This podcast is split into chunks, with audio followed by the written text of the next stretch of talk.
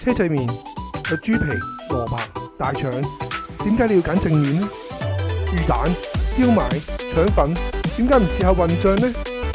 三溝有魚肉、生菜、碗仔翅，點解你唔可以將佢哋三個溝埋一齊呢？歡迎嚟到亂咁溝， Hello，大家好，我係 Kick 嫂啊。喂我棘佬，喂，我近期有睇嘢喎，你睇成日啲咩都睇嘢嘅，因為你太得閒咯。 即係又係咁哦有冇諗住講幫手學做下家務啊，做下啲屋企嘢啊咁樣呢？我成日都做喎，冇諗住砌我生豬肉喎。我淨係見到你成日都咁得閒喺度睇嘢咯。係啦，咁咧我睇嘢咧，雖然我睇啫，係咁我冇話一定誒、呃要好認真咁睇。我有時睇到都幾好笑喎。係咩？係啊，咁有啲咩咁好笑啊我諗住今次同大家分享下，今日呢個題目呢，就係六點啊，判斷對方係唔係適合過人世啊？過人世啊！係啊，哇哦！喂，咁你而家係講緊拍緊拖嘅時候，考唔考慮佢過人世係嘛？係啊，哦，OK，誒、喂，雖然我哋結咗婚啦，係。但係可能都要重新審視下咯。哇！你審視咗好多次嘅咯， 已經經常都要審視喎。咁你喂，雖然我咁講，但係呢，其實我自己睇呢，我覺得有啲都誒、呃笑嘅，笑嘅，笑料嘅。哦，即係唔係唔啱嘅係嘛？我就覺得好笑咯，可能有啲女啊覺得，嗯，講得好啱啊。我過嚟聽下有啲咩好笑先。好，咁咧佢有六點啊嘛。第係一點咧就係爭執時候嘅態度啊。係咁咧佢就話啦，如果誒、呃要睇佢適唔適合個人世咧，就要睇下對方喺爭執時候嘅表現啊，可以咧從中。了解下對方嘅理性程度啦、思考模式同埋溝通方法。喂，咁我想問一問咧，喂，你冇問住，係我都未講完， 係你我就聽到急，不我以為你及講完啊嘛，你就急不及待啦，因為我一定要講完先。係其實咧就係誒呢啲咁嘅溝通方法啊，睇下對方嘅理性程度啊，同埋思考模式咧，佢就話咧係有助於解決問題啦，嚇同埋咧其實嘈交咧都係表達出內心真正諗法嘅時機啊！哦，喺互相原諒對方之後咧，亦都更加能夠增進對方嘅信任同連結。哇哇！我睇完咧， 我講先，我唔俾你講住，我要閘住你。係我睇完咧，我笑乸咗啊！係點解咧？喂？大佬，嗱，我哋誒咁耐啦，一齊嗌交嘅時候都好難好理性嘅。係點啊？用即係理性分析 啊，理性思考啊，嘈緊嘅時候用睇下你咩溝通。嗱，我唔知大家同唔同意，係我嗌交嘅時候呢，我覺得啊，我一定係講難聽嘅説話咯。啊咧嗱好啦，我正正咧就係我想問你嘅問題，你覺得你自己咧嗌交嘅時候係咩態度咧？我正正就係想問你呢個問題。就要講啲最難聽嘅説話，唔係粗口，但係嚇嗱，我哋就誒、呃有個協議啦，就唔嗌交嘅時候呢，就唔好講粗咪就係口，屋企嘅屋企嘅誒誒，即係屋對住屋企人唔可以講粗口啦或者嗌交嘅時候都唔好講粗口啊，嚇，費事火上加油咁樣啦。係咁唔係我哋平時大家都好少對住大家，我對我哋對住朋友就會咯，即係係講粗口嘅話。冇錯冇錯，但係咧，我想講咧，即係喂，你已經嬲緊㗎啦。我思考緊嘅模式就係下一句點樣反駁你，等你 冇反駁之地啊嘛，你明唔明冇啊？反駁嘅餘地。咪係咯，仲要喂，仲即係唔好話我係女仔啊？點樣你嗰刻咁嬲嘅時候，用點樣睇下對方嘅理性程度啊？冇黐筋啊，我都理性唔到啦，已經。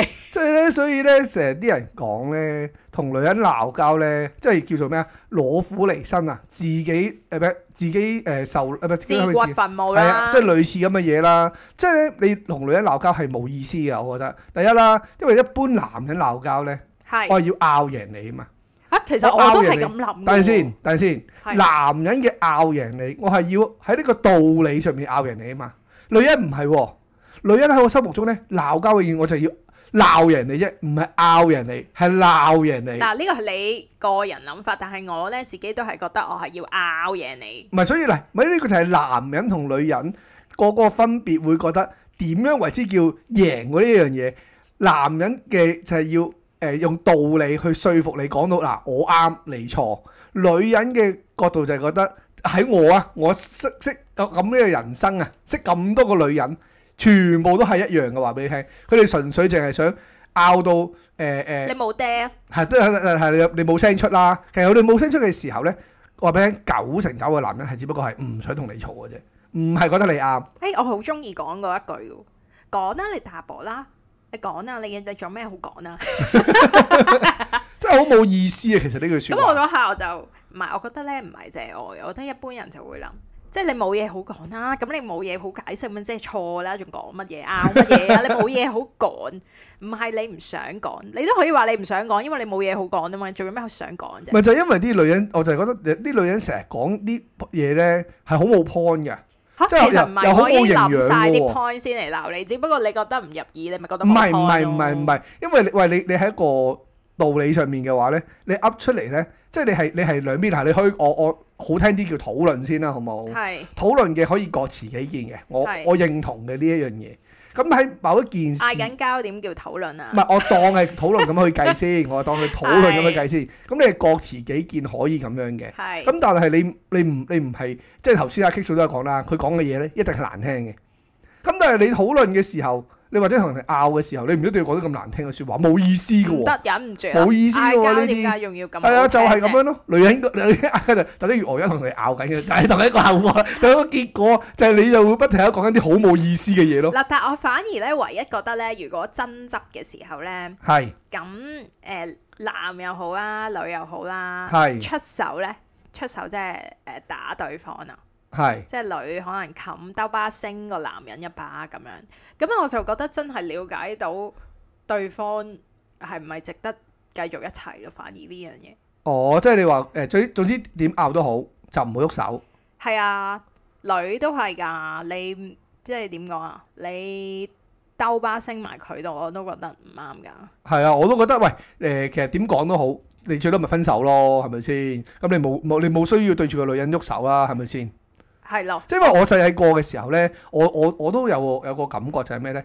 即係可能我 之前都講過啦，我好多個家姐噶嘛，咁啊教育到我咧，其實我都唔會去誒、即係我自己有同事講嘅，誒、哎應該唔唔應該要去對女人喐手嘅，但即係係我自己咧嘅角度諗嘅。但係係去到到我大個嘅時候咧。係我遇到有啲誒、呃可能你當同事又好啦，上司又好啦，誒、或者係誒、呃街邊個阿嬸都好啦，係哇嗰啲即係即係總之唔係同我冇乜關係嘅嗰啲咁嘅人咧，太過白嘅時候咧，我都同我自己講，哇呢啲人咧，如果真係辣興我嘅話，我諗我真係忍唔住佢，真係一巴聲落去。 嗱，但係我頭先嗰個但係咧，其實我就係想講咧，如果誒、呃、個女仔對個男仔出手咧，頭先你講緊係男人對女人出手固然唔啱啦，係咁啊女人對男人出手咧，我都覺得唔啱，即係嗰個咩十四巴港女咁樣跪晒喺地咁樣，男人想點啊大佬點樣？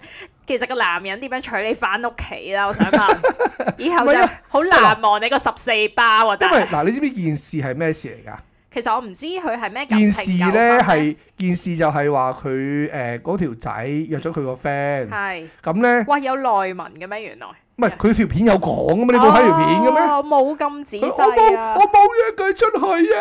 咁佢真即係係約個普通朋友啫，係咪啊唔？係係嗰條女個 friend 嚟嘅，哦，咁跟住女之後仔呢嚟嘅，約女仔係啦係啦， ，OK 咁咁嗰個女仔咧就唔我我唔係好大誒唔係好誒一百 percent 記得係啲乜嘢㗎啦。係總之就係話佢哋約咗出去，咁係跟住之後咧，但條仔就冇出到去，係即係可能條女約咗條仔出去，即係佢個 friend 啊約佢出去咁樣啦，咁但係條仔就冇出到去嘅，誒、係有件咁嘅事發生啦，係咁跟住之後咪就產生到件咁嘅事咯。嗯即使佢真係同條女出去咁又點咧？兩係兩兩樣嘢啦，嗱，條女早到分手，條係咯仔我做乜嘢要鬼佢俾你打？係咯係咪兩個都係有問題嘅？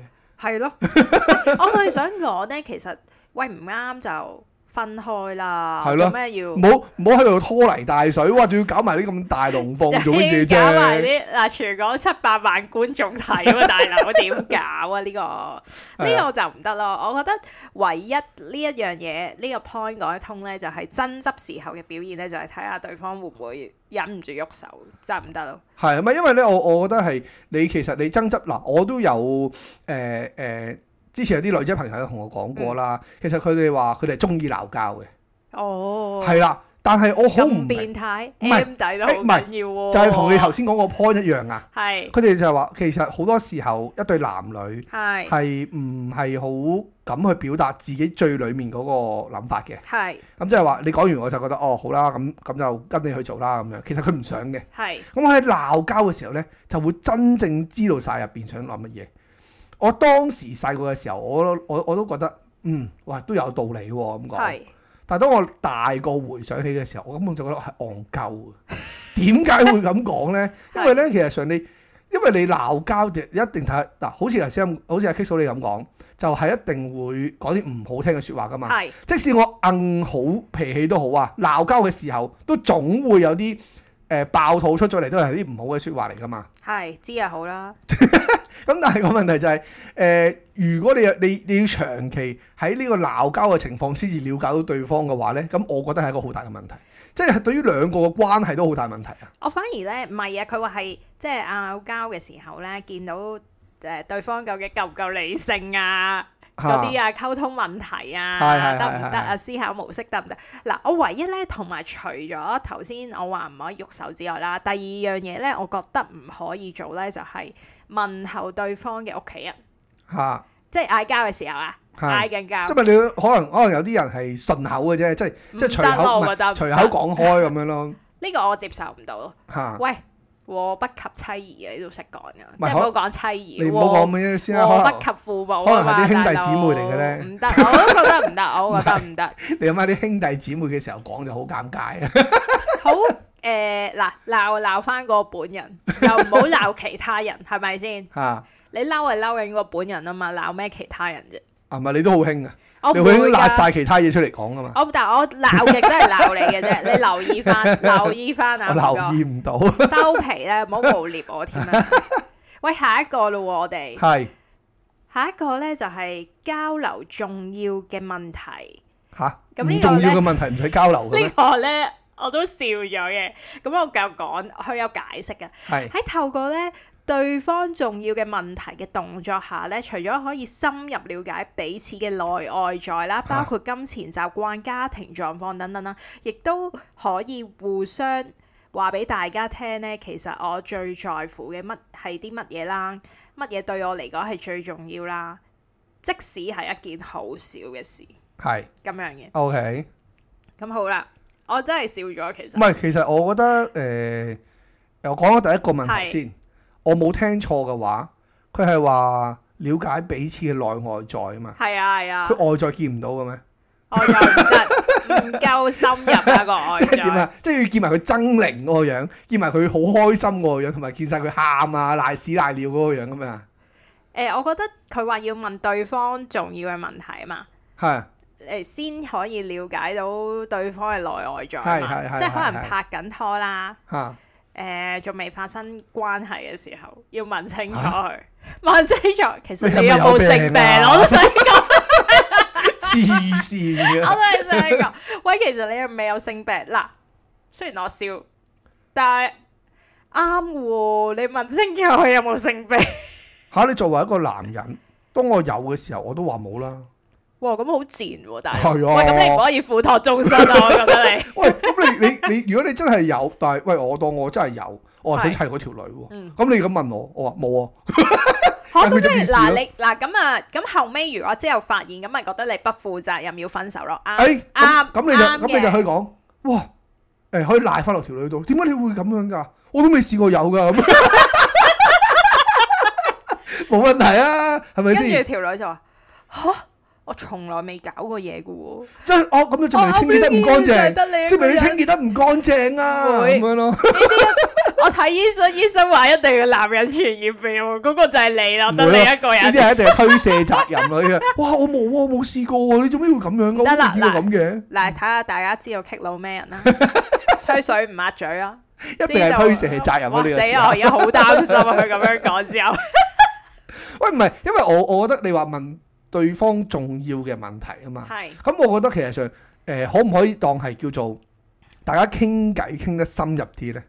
其實咧，佢都有講嘅，即係話誒自己最緊張啲咩？可能話俾對方聽我嘅底線係乜嘢咯。例如我嘅底底線咧就係、千祈唔好講我老豆老母，咁你任何時候都唔好提及，吓唔即係係我估咋喎嚇，即係我咁講舉啊個唔係例子唔啫。係嗱，我我覺得因為我覺得咧，女人嘅底線咧係浮動嘅喎， 同埋咧個龍門係我任唔佢會聽你咁講個龍門嘅。係任佢搬嘅喎，所以我覺得你講呢句説話咧係唔恰唔恰當唔恰妥誒，但係咧，我頭先講嗰個，即係撇除我頭先講咩有冇性病嗰個啦。嚇誒、我覺得有一啲誒、地方可以補充少少嘅，即係係舉個例子，點解咧？我話有啲人可能真係會問你啊，其實咧你本身有冇啲特別嘅疾病咧？因為咧有啲人會想生小朋友，係。咁可能誒、呃喂，咁你去到嗰一步，咁你梗係要會問晒啦，係嘛？大家有即係有有呢個意向點知啊係咪啲男人都好似你 咁啊？冇哦喎，點解嘅？咁樣點知啊？即係咁講啊，即係撇除頭先講笑啦，即係呢、個呢、個我頭先認講真嘢嘅，係啦， 認真冇諗，我就會覺得有啲人係會想知道，又或者有啲人係其實有一啲長期嘅撇除性病之外，其他嘅隱疾啊，喂，唔係嗱，你諗下先啦，你試下代入一個男人先，係，你一個男人啊，嗯，你好想 check 嗰條女，係，咁但係呢，誒、可能呢，你之前睇過醫生，係，個醫生就話俾你聽，誒、你嗰啲精子唔夠旺盛，係，係唔夠唔夠精力啊，係，咁你生唔到小朋友噶啦， 所以就要深入但咁係樣問你問你題，又好想砌嗰條女。係，咁但係咧，嗰條女又問你，誒、但係咧，我咧就淨淨係想為誒呢、個呢、個為結婚為前提，我想生小朋友嘅喎、誒你真哇！唔你你把 O 唔聲 OK 真係 㗎？難聽到嘔啊！喂，你你你你有冇問題㗎？我咁想樣 back 巴你喎咁真係唔係咁，你作為一個男人，嗯咁你會點答先？ 我會盡我能力。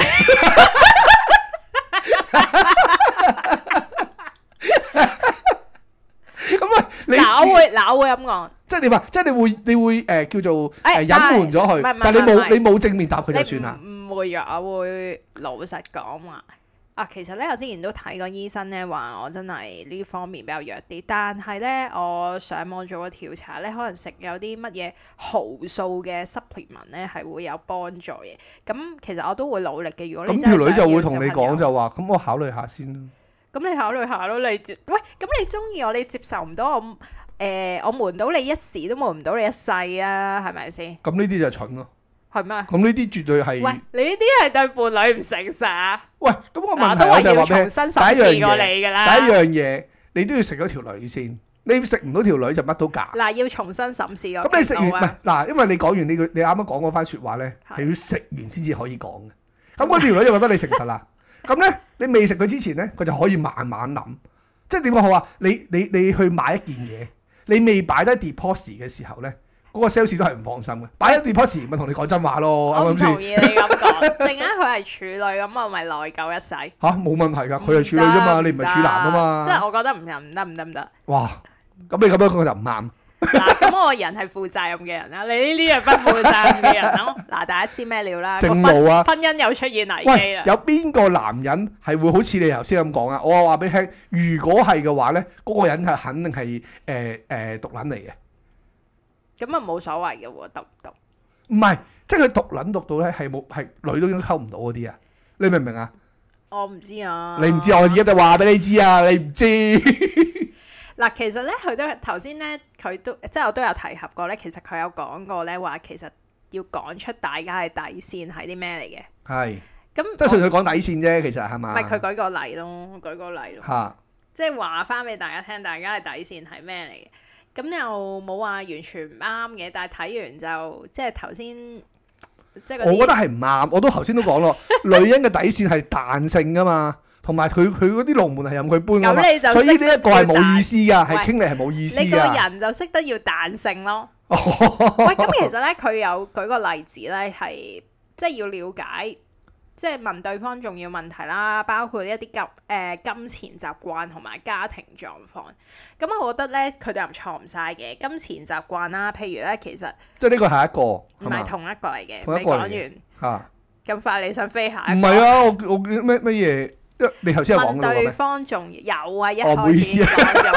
問對方重要問題，包括金錢習慣咧。其實咧，我我就自己唔誒、呃就好少一開始問人金錢習慣，但係我比較介意咧就係、喂會唔會嗰個人咧周圍爭人好多錢咯？爭人好多錢都唔會講噶啦。我以前識個男朋友，佢真係同我講喎。哦係咩？係啊咁白痴，跟住我仲話佢，我仲話吓，哇你咁樣唔係咁好喎、有志唔在攞夫離 身，咁最後點啊？最後咪分咗手。咪係咯，同你講完咪會分手咯唔關，事所以咪話佢蠢分手唔係因咯。為呢樣嘢咯，即係分手純粹我覺得佢個人悶啲咯，就唔誒關女人呢啲樣嘢咧事就係好假㗎啦，你見到啦，大家都見到啦，女阿阿 Kick 嫂就咁講㗎啦。但係頭先佢講完假嗰句説話就係話咩咧？就誒誒佢就咁同我講到喎，哦咁啊等你你就話講翻埋佢唔先得咯。我睇下邊個假啲，哎冇病噶喎，點解會 咁嘅？邊個假啲？所以咧，我覺得咧，阿陳柏宇嗰首《你們我們》係好 正，係咪先？係我真係覺得好啱嘅喎。喂，男女朋友係應該係咁噶嘛？誒，我唔覺喎。咁你講大話好辛苦噶喎。嚇誒、我都覺，所以我 我都冇乜冇冇冇乜講大話。你而家講呢句已經唔可信啦。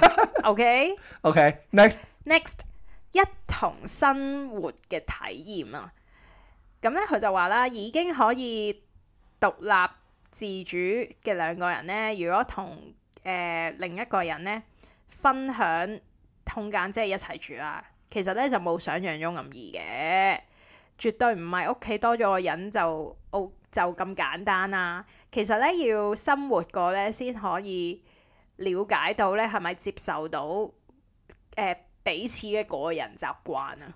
absolutely agree。嗱，但係咧，我係一個好保守嘅人，咁咧我就覺得咧女仔咧，我就嚇誒、呃要結咗婚先一齊住咯。我覺得未結婚之前咧，都應該要同自己屋企人住咯。所以我咪賴咗嘢咯，後悔啦 咩？後悔啦嘛，後悔啊，真係後悔， 繼續講啦你。真係完全後悔。哇，真係唔係你你我啦，其實我認同係誒、呃同居咗係有好處嘅，係有好處，但係我唔我唔覺得一定要，我唔覺得一定要頭先唔係後悔咩？係後悔係啦。你冇咁做嘅話，你就會後悔。 但係我就頭先真係咁講啦，誒、如果可以同居嘅話咧，係幾好嘅，我覺得，即係同居到，起碼你知道，喂，兩個人嘅生活習慣係起碼係 O K 先啊嘛，係咪先？即係配合到先啦，即係誒誒，如果嗰、個、呃、你哋唔許可嘅，咁我覺得就算你冇同居，你拍咗拖好耐，咁我覺得都唔係一個太大問題，啱唔啱先？其實係咪好多人呢？即係好似你咁講呢，結婚前就同居啦，咁結婚嘅之前就已經分埋手啦。誒、呃都有好多，聽唔少。因為咧，嗱，你我我哋首先咁樣咁講先啦，同居嗰、個、呃、好處先啦。係同居嘅好處，你起碼你唔會一開始誒、呃即係我當啦，喂，你真係有啲習慣頂唔順嘅。原來咧，即係打個比咁講，喂，原來你係一個 A B C，係，我係誒、呃英國翻嚟嘅，嗯我每日我都係朝頭早先沖涼嘅。係咁啊，嗰日玩到好污糟，成身咁啊係換件衫就上去瞓覺㗎啦，個頭又黐黐立立咁樣。係。咁你 O 唔 OK 啊？個人即係個人咁醜。你 O 唔 O K 啊？你可能 O K，但係有可能有好多人唔 O K 噶嘛？你明唔明啊？唔咁你 OK 香港嘅習慣係誒、呃一定係夜晚沖涼，咁你上床瞓覺咁樣啊嘛？係係啦，咁所以就係有呢樣嘢唔同咯，即係呢、個呢、個係其中一樣。我頭先舉例嘅啫，啱唔啱先？係咁所以就係話誒有呢啲咁嘅嘢，可能你喂你喺嗰個同居嘅時間啊，嗯大家可唔可以誒攞、到啲誒誒嗰啲叫做乜嘢話？共識係共識啦，個平衡點喺邊度啊？呢啲咁嘅嘢，如果大家可以做到呢一樣嘢嘅話，咁之後咪可以行得耐啲咯。咁其實都睇下你嗱，我自己覺得啊，係我覺得係可能呢，你未試過一齊住呢，但係一齊住呢就會發現咗有啲困難，即係咁講。因為咧，我我其實我覺得呢一樣嘢同居啦，你係係嘗嘗試緊嗰個人個包容度嘅啫嘛。係啦，即就係佢係有嗰幾個人肯唔肯去包容你啦。你即你係你咁難你頂包容一定係嗰互個人，你就知咩料啦。包容一定係互相噶嘛，係咪先？只不過係個個比例上啫。我 cover 七成，你 cover 三成咁 Oh 樣咯。啦。 即係咁樣咯，即係誒、呃你你大家可能，因為我成日都會覺得㗎，誒、你同居嘅話咧，誒、你會見到或者而家住住埋一齊啦，係大家嗰個分工合作係點樣做咧？係會有唔同㗎嘛？即係你你點去誒邊啲？喂，原原來誒嗰、個、呃、女人係乜係都唔做嘅，係所有家頭細務都唔做嘅，係。咁個男人做晒。誒唔緊要㗎，我覺得完全唔緊喂，要嘅係。咩唔緊聽我講埋先聽要㗎我講埋？OK 先 OK，個男人制唔制先？因為我識有個朋友，男仔朋友啦，所有屋企嘅家頭細務都係佢做嘅。喂，其實你都你都制啊，係咪？跟我唔制， 跟住咧，跟 住咧，我諗但住係你話俾我聽制，調翻轉，喂，可能誒嗰、個、呃、女人做晒所有嘢嘅，係但係個女人制唔制咧？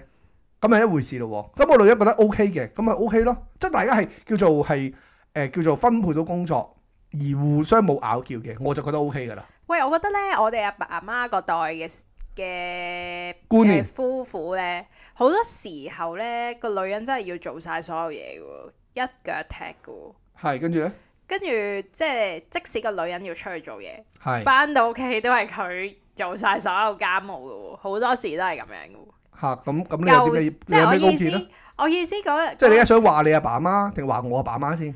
誒講冇清楚嘅啲，我冇講任何人嘅阿爸阿媽， 即係我講緊誒上一代啊，係係係。嗰啲女人仲勁啲，我反而我反而覺得而家嗰啲男人咧，好似多咗男人肯做多啲家務，唔係咁啊咁講喎，舊時嘅誒、呃、時候，男人個負擔嘅嘢都大好多喎。咁當然你咁講係有啲女人都可能有出去做嘢嘅時候，佢都要負責家頭細務啦。係咁但係好多時候誒、呃、個誒誒、呃男人你要揾翻嚟嘅錢都係比個比例係多好多嘅喎。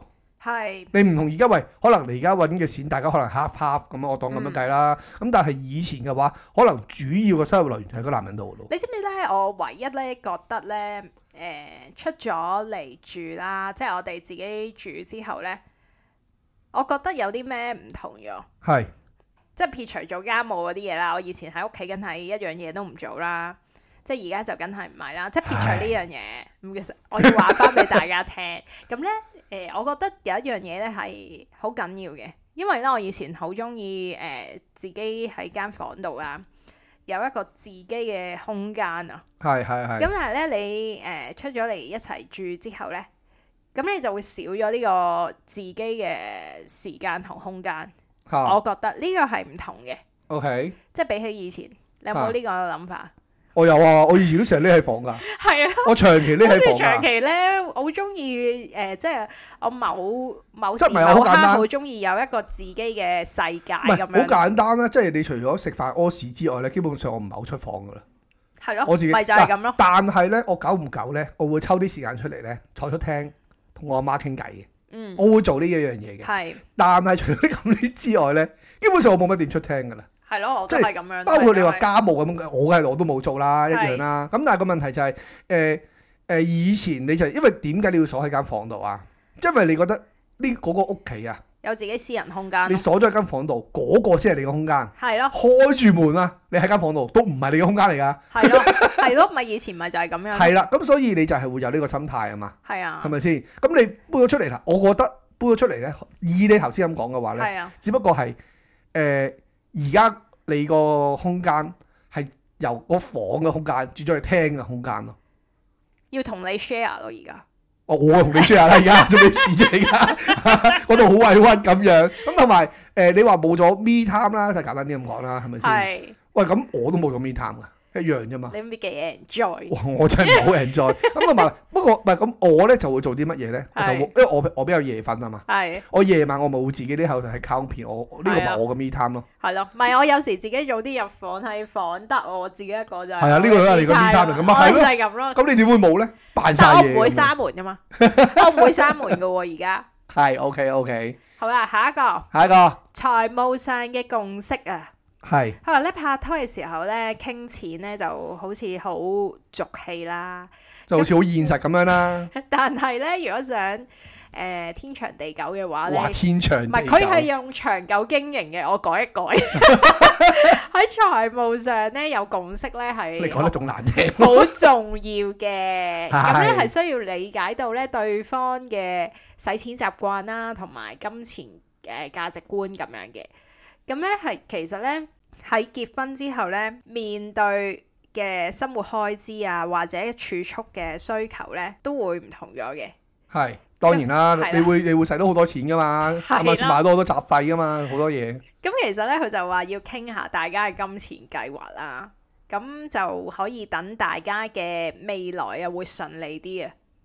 嚇，咁呢啲唔係你其實如果你會傾結婚，你唔係都會一早就襟好就啊點樣就㗎咩係如果傾唔掂數就唔好揀呢個人，佢嘅意思就係咁樣。嚇咁啊樣嘅而咩？家我哋係揀揀緊六點啊嘛，點樣睇你可唔可以成為終身喂伴侶唔係啊，即係我嘛我會覺得喂誒、我可能我未 afford 到呢個錢嘅時候，咁咁就誒預示到你成世都壓放唔到。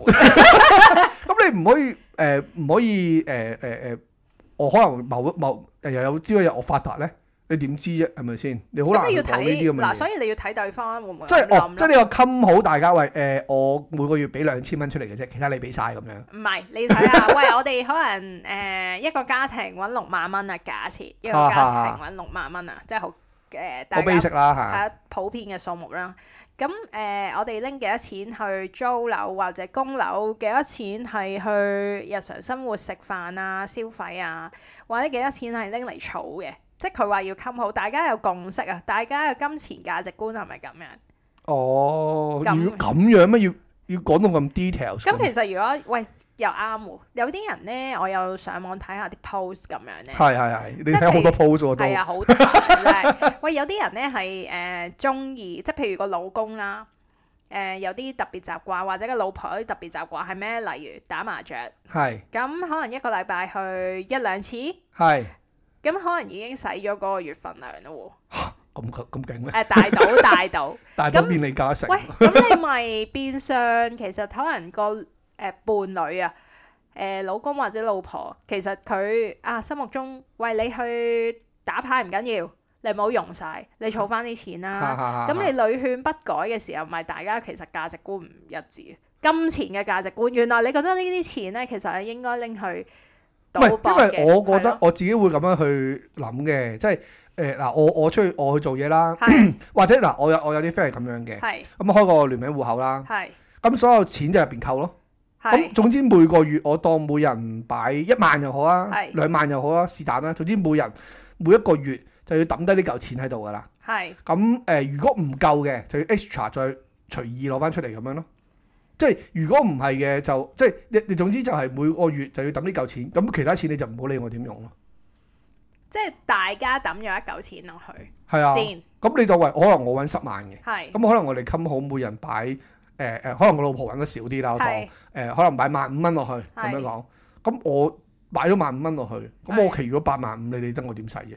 嗯啱唔啱先？喂，我可以請你去旅行，我可以做啲咩？可以帶帶你食好嘢嗯，。係咁係。我有你話我去誒、賭馬又好，我去賭波又好，咁你呢度咧就出現咗問題，就係咧佢會即係可能，如果在於我角度嚟講啦，可能你揾呢個錢嘅時候，我會覺得，咦咁我哋嘅將來係咪應該都要有啲儲蓄誒、呃、儲備啦？咁講啦，咁我就會覺得呢個係一個問題啊！呢、個人全部淨係諗住，啊我今個月有十萬就今個月使晒佢嘅，唔咁呢個係佢咪一個問題咯。咁你去賭波賭馬都會有嘢頭嘅先時咪候噶嘛？頭先冇噶，覺得你豁，即係你拎咗出去就唔冇噶啦係，只。不過係打個比咁講啫。即係我頭先係一個舉例啦，係即係誒、呃總之我俾咗呢筆錢，咁咪決誒誒呃解決咗生活開支。如果我要儲錢，我咪自己儲咯。你要儲錢咪你自己儲咯。咁又要睇下嗰個人儲錢叻唔叻啦。哇！你呢啲講晒 啦，都話啲啲龍門就任啲女人擺嘅，中意擺喺邊都得嘅。頭先咧，頭先就講緊唔係咁樣嘅，而家又話你睇下嗰個男人，即係睇嗰個對方嘅咧係點樣先得啦咁樣。咁我要睇下你儲錢叻唔叻喎。嗱，自問我覺得啊，我儲錢誒嘅方式係強過你嘅。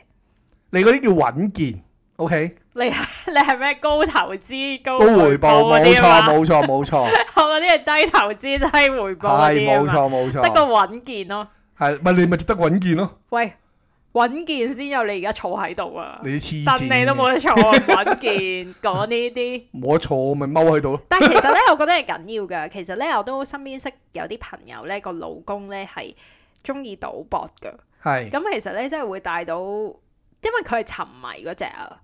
咁其實咧，真係會帶到一啲好麻煩嘅事咧，俾對方唔嘅。係咁誒？你話大賭啊，真係當然梗係可係啊能唔會啦，因為我都有 friend 係啦。咁啊，但係你話有陣時有啲誒小賭嘅，即係係可能誒、每個月賭一兩千嘅，我反而覺得係可以接受嘅。即係有時小賭即我係都有買下個馬嗰啲咁樣係啊，啦買下係馬嘛買下波啊咁係樣咯啫，即係唔係好大嘅數目嘅，係哦我覺得可以接受咯。但係你即係你要有個要有個嗰啲叫做啊譜咯。係啊有係啊，自己有個 control 咯，唔可係以咯太過分，我覺得係可以咯。咁 OK 其實我覺得呢個環節咧，我冇笑佢嘅，啊佢提出呢個 point 我冇笑，我覺得都重要嘅。即係因為咧，其實我自己覺得呢個人咧唔需要話你好有錢啊定乜嘢啦，我覺得性格都係好緊要。但係如果其實佢嘅金錢價值觀係拎晒賭博啦，我唔理佢，啊佢可以 double 回報都好啦，其實係令人擔心咯呢唔樣係，其實嘢。上好簡單啫嘛，即係以我為例啦。頭先你咁講，係以我為例啦，因為我知道我一定係儲唔到錢嘅。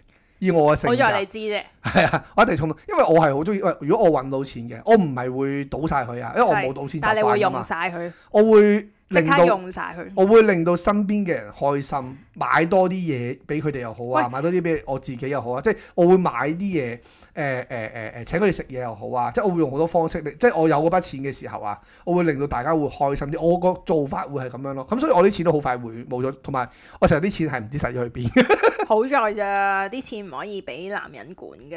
咁又唔好咁講。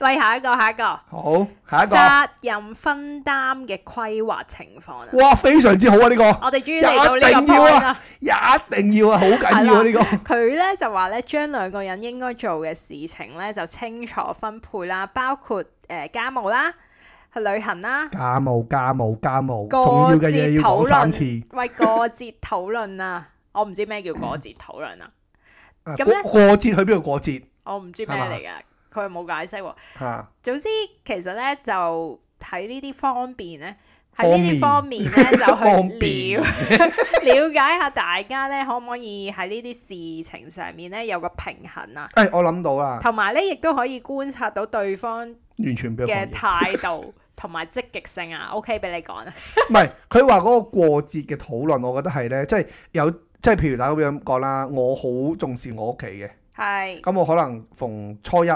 唔係唔係逢初一， 即係年初一大年十初一啊，大年初一啊，都要翻誒屋企度誒誒，一定食要翻飯我屋企度食飯，嚇，翻我屋企度食飯，總之咁講，係你又覺得喂唔係喎，咁我屋企都好緊要噶嘛，係啊，咁我又要我又要大年初初一翻去食飯噶喎，係。咁點啊？喂，有啲人係咁樣，係啦，誒就係因為係會唔會係呢啲咁嘅討啊我唔論啊？知就唔緊要啦，我哋不過我覺得可能自呢己諗嘅可啫。能呢個其實係佢一個舉例嚟嘅係啫，就唔係好緊要。 但係我覺 得呢個咁但係好中意捉佢啲字實路嘅，呢個個人喎，我我覺得緊要咧，就係咧有啲人真係覺得嗱，睇下一啲家人好重啲要阿啊爸嘛阿。媽咧睇唔體諒傳唔你傳哋，統體唔體諒你哋，係唔係啦？即係嗯 OK，你去得呢一日，你又知你你即係你個仔女去得另外一頭家嗰一日，你係咪仲要佢去埋你自己屋企同一日？我打個比咁講，你有係啦個小朋友嘅時候，你會唔會好介意？即係打個比咁講，誒今日係係年初一唔係唔係年初一。誒誒，做冬係做冬好大啊！係大啊做冬誒冬大過年啊嘛，啊係咪真係啲人成日講。咁佢去咗佢女朋友屋企或者嗯男朋友屋企係，你介唔介意？邊咩個即小係朋總友？之你個你你個你個仔或者你個女啊，介唔介唔介意？唔介意。真嘅，因為咧，我覺得啊，即係好似我頭先想表達嗰樣嘢。佢今年我十二歲，我就係話 咧，唔係認真，我我覺得佢大個都好啦，即係我會覺得咧，如果佢去咗誒、呃即係去對咗方，對方屋企過過節係啦啦喂，你要體諒佢人啊，得一個，你啊最多你第日過翻嚟咯，嚇嚇，係咯，即係你你唔好話你一定要你第一位，一定要喺我哋度。過第誒、呃年初一或者過冬，你下個禮拜再過嚟都得。我唔係好介意係咪 exactly 嗰一日咯。 OK 係啦 OK，明白有心得啦，但係喂，咁唔通你想個小朋友難做咩？呢係個咁啊係，係呢個係，但係我想講有啲人咧，阿爸阿媽真係好介意噶，唔係哇佢食我晏晝，我食夜晚我唔，係我我都會我都會趌下嘅，即係我我其實我冇乜所謂，係但係我好中意我我好中意揾呢啲位咧趌下佢咯，即係我中意咁樣嘅嚇。咁你帶佢翻嚟食飯唔得咩？你帶翻嚟開過嚟，唔係即係我我我我我係我係我連呢啲説話都唔會講，啊唔係我唔，係我唔係我唔係串佢，嗯我知你係覺得佢玩下係啦，啦玩即係我下啦我覺得係要係要挖苦下佢先係得咩？。我連呢啲説話都唔會講，吓但係你誒、你帶你你跟佢去食飯，咁你點解唔帶佢翻嚟同我哋過節啊？點解嘅？喂，一陣定要間問下呢啲咁嘅佢嘢好啦認真思考，覺得唉，你係咪唔開心咧？咁又咁我啊會話係咯，難為咗我會佢，話係咯，我覺得唔係咁好咯誒、。會即場喊咯。 我哋討論下诶，你最期待嘅環節啦。乜嘢啊我哋傾咗哦咁耐，家務啊嘛係家嘛，務分配係家務真係緊要啊真係。點搞啊？點廁搞啊所我洗嘅，你又講講啦啊。，喂，前幾集先講完咗又唔得，講啊一 定要重複。廁所係我洗嘅，屎咧就你屙得最多，自 啊盲，長期咧就污糟嘅個屎坑，你洗係完污糟就即刻話肚痛嗰啲咧，唔知點解，洗完就肚痛，唔洗唔肚痛噶，一洗嗰下就肚痛啊肚 痛啊，點解嘅？點解嘅？啊，中意屙屎係冇罪喎，喂，我想問下咧，大家嘅伴侶，我講嗱，呢、個係問女仔啊，大家嘅伴侶男人嚟噶嘛？咁咧想問下。好難講，可能係女人嚟嘅。 咁啱，想問下，如果係男性嘅伴侶，喂，係咪特別中意屙屎，同埋屙嘅次數特別多？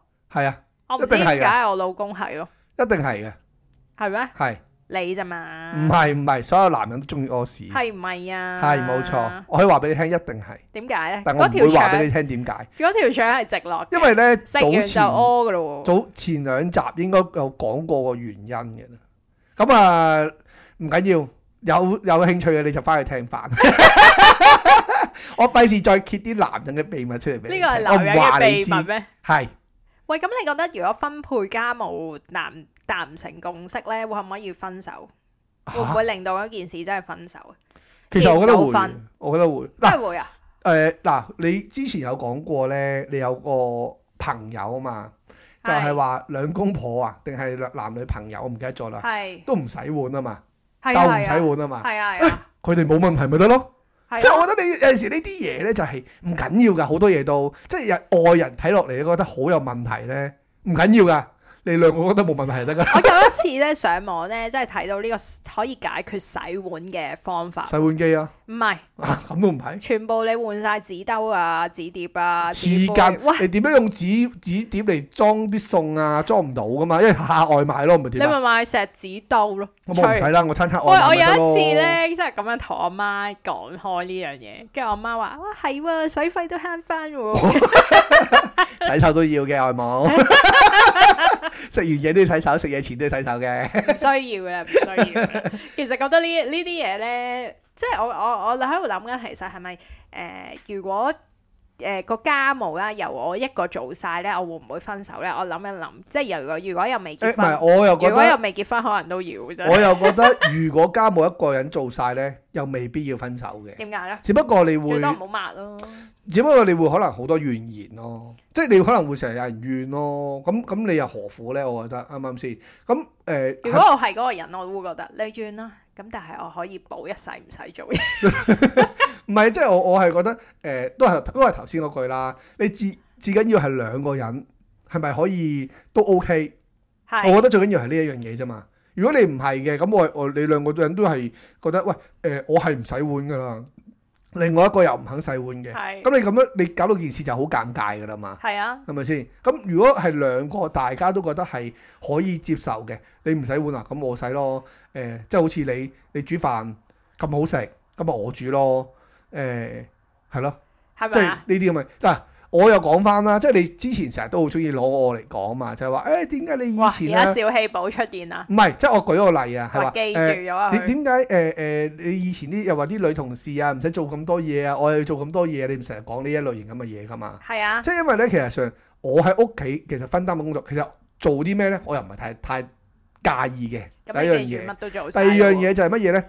好多時候屋企要誒、呃叫做要用多啲力氣啊，或者係啲技巧上嘅嘢咧，我都基本上我攬晒嚟做㗎啦。哇！係啦、咁啊，所以我又唔會話特別要你去做啲更加辛苦嘅嘢啦，哇咁樣咯。即係我自己。嗰個睇法或者我個出發點係咁樣咯。喂，咁我哋咧仲有最後一個，係，最後一個係乜嘢？說說對方想做嘅事，就係啦，講下自己咧想做啲咩事啦，即我想係中六合有彩。啲咩夢想啦，例如有啲咩目標計劃啦，例如買樓啊，誒、去旅行啊，去歐洲邊個城市啊，呢度係咁寫㗎嚇，嚇！判你斷歐洲嘅咩？去美洲唔得啊㗎。佢呢度咁寫㗎，我跟佢讀㗎咋， 即係判斷下咧，其實仲有冇機會一齊完成到呢啲人生目標啊？哦。係啦，睇喂，下我大都家有喎。有冇啲一致性啊？但係你會唔會同我一齊可唔可以完可唔可成以啊？一齊成長啊？嗰啲咧，嗯。咁係咁講咯。唔係，我想我我都有啲嘢想去完成，你會唔會哎嗯你陪講嚟聽我？啦，講嚟聽啦。你話你話俾我聽，你會唔唔會得㗎陪我唔先得？㗎一定你答咗我喂，先。陣間你話你話誒、呃玩跳樓機，我都係陪你。黐！線啊！我點會玩跳樓機啊？你講啦，係咩啊？啊，係跳樓機都拆咗啦，都好似。乜嘢啊？全世界有好多跳樓機啊！放 心，點啊點啊，講啦，邊樣啊啦？我想玩 skydiving。我真係陪你唔到，你叫個畏高嘅人去做，同攞咗佢條老命冇分別，喂，你冇問你你嗰你去到咁高嘅時候，你就冇乜感覺㗎啦。唔使解釋噶啦。咁即係咪你咪唔知個畏高嘅人又話話説説對方想做的事嘅，你而家都唔同我傾嘅，都唔聽都唔聽人講嘅。喂，留意翻係嗰度咁寫啫，我冇話認同 佢噶，冇話認同佢㗎。喂，你做人咁樣唔得咯，我覺得。喂，我夠大把目標計劃啦，你唔講你好多目標，有有有咩目標啊？我我覺得你個人生冇乜目標， 有啦，咁即係食。同瞓啦，喂，同埋諗煲住劇咯，諗住換睇下呢啲咁嘅嘅 topic 咯。換間複式單 位噶嘛，哦，OK， 我啦係嘛，今晚早啲瞓啊！嗱係咪啊？你又唔陪我完成喂，我佢，唔係唔陪你完成啊，慢慢啦，一齊做啊！喂但係呢買到一樣嘢幾係需要啊時間去做噶嘛？哎誒唔同啦，skydiving 我哋俾一次次即刻做到啦。呢個需要時間去完成克服呢個畏高噶嘛，誒哎我哋跳落去就完成到噶啦唔。知我而家克服唔你你到，要複式單位，你跳落去都完成到 噶，下世投燒俾胎你。 投胎你通常燒俾佢，燒俾人哋嗰啲咧都複式噶嘛投。胎快啲喎，投得， 誒你投得好先得 喎。你揀投嗰條得唔命好嘅先得話，喂，你喎，可能住喺有啲大陸鄉下地方，你就好大鑊噶咯揀嗰喎。條啊命 先得喎，有得你揀先得可能㗎。複式單位佢誤會咗係上下隔床咁樣，大佬嚇啊 喂，唔係，我覺得其實上咁講咧，都有一半啱嘅。係但。我覺得我覺得唔係全部都啱啦。等等於我頭先同你講，你都唔會同我完成啦，啱唔係我啱先？唔同你完成，你都唔會同我分但手㗎係咧。一樣啫嘛。但係咧，我覺得有一樣嘢就係乜嘢咧？你可能叫做有啲可能叫誒、呃有啲經歷啊，大家，我哋一齊去學一樣嘢，大家有啲經歷，等於我哋而家一齊去落去錄 podcast 一樣啫嘛。大家有啲經歷，個經歷就係咁樣咯。但係經你歷個就經不停俾你講講我壞話咯太刺激啦！不停俾你講我壞我話。心臟受唔起呢個刺激。 唔係啊，你令到大家其實我會覺得係你大家係，因為成日我會覺得其實你去做啲咩咧，唔係重點嚟嘅，係你大家一齊去做同一件事我，已經咧將你頭先講嘅説話咧已經可以輯錄成一隻 CD 係咪？誒、 呃、寫成一個故事，就係、你想我快啲得到呢個複式單位。所以咧，你就想帶我去做 skydiving，等我咧快啲投 胎，有一個新嘅單位，一定係咁樣，喂，如果係可以嘅話咧，咁我行先，OK？ 一定係咁樣。我揾定個複式單位俾你喂唔，OK？得啊！呢、個 point，我覺得其實講就我想我話一半一係啊半咯。講就好好聽嘅啊！如果大家有共同目標咧，就真係好好。不過現實社會未必可以話咁容易滿足到大家，我覺啱得啊啊。咁喂，好啦，我哋今日都傾到咁多啦，下次再爆你大 鑊先，真係忍唔你住好開心嘅喎你梗係啦，最開心嘅事就係咁啦。 OK，下個禮拜再見，下次再見，thank you，拜拜。拜拜。